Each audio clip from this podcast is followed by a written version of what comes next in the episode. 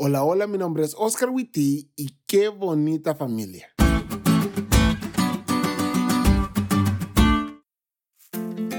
Ah, la familia. La familia será siempre una fuente incesante de anécdotas, ilustraciones y demás. Entre hermanos, entre padres e hijos, entre esposos, entre primos o como es el caso de este podcast, entre un tío y un sobrino hay en la televisión mexicana un programa en el que se repetía una frase que se convirtió en icónica. Qué bonita familia. Dicha frase se utilizaba no para resaltar la belleza de la familia, sino más bien de forma sarcástica, aludiendo a los mil problemas que puede haber en una familia. Y en la historia de Abraham, definitivamente podemos decir, qué bonita familia.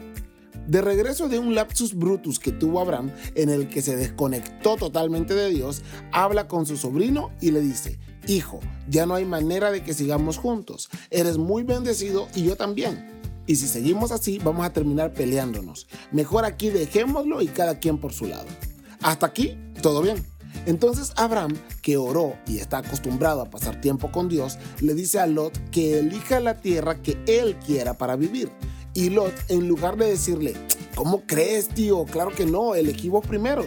No, elige la llanura. Una preciosidad de tierra, claro, sin pensar mucho en los vecinos que tendrían, que eran los habitantes de Sodoma y Gomorra. Este man.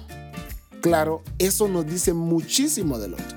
Una vez que Lot se va al lugar que él escogió, Dios habla con Abraham y le dice, mira hacia todos los extremos, al norte, al sur, al este y al oeste. Todo esto será tuyo porque yo te lo daré. Y me encanta lo que dice la lección.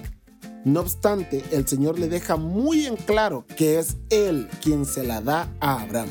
Es un regalo, un don de la gracia que Abraham debe apropiarse por fe, una fe que conduce a la obediencia.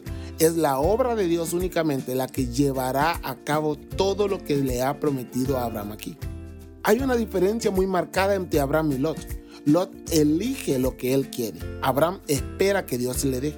Y cuando vemos la historia de Abraham y la historia de Lot, nos damos cuenta que actuar con Dios tiene mejores resultados que actuar solo.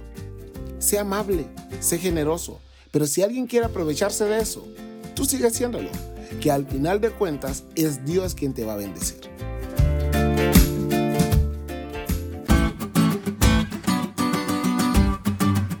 ¿Te diste cuenta lo cool que estuvo la lección? No te olvides de estudiarla y compartir este podcast con todos tus amigos. Es todo por hoy, pero mañana tendremos otra oportunidad de estudiar juntos.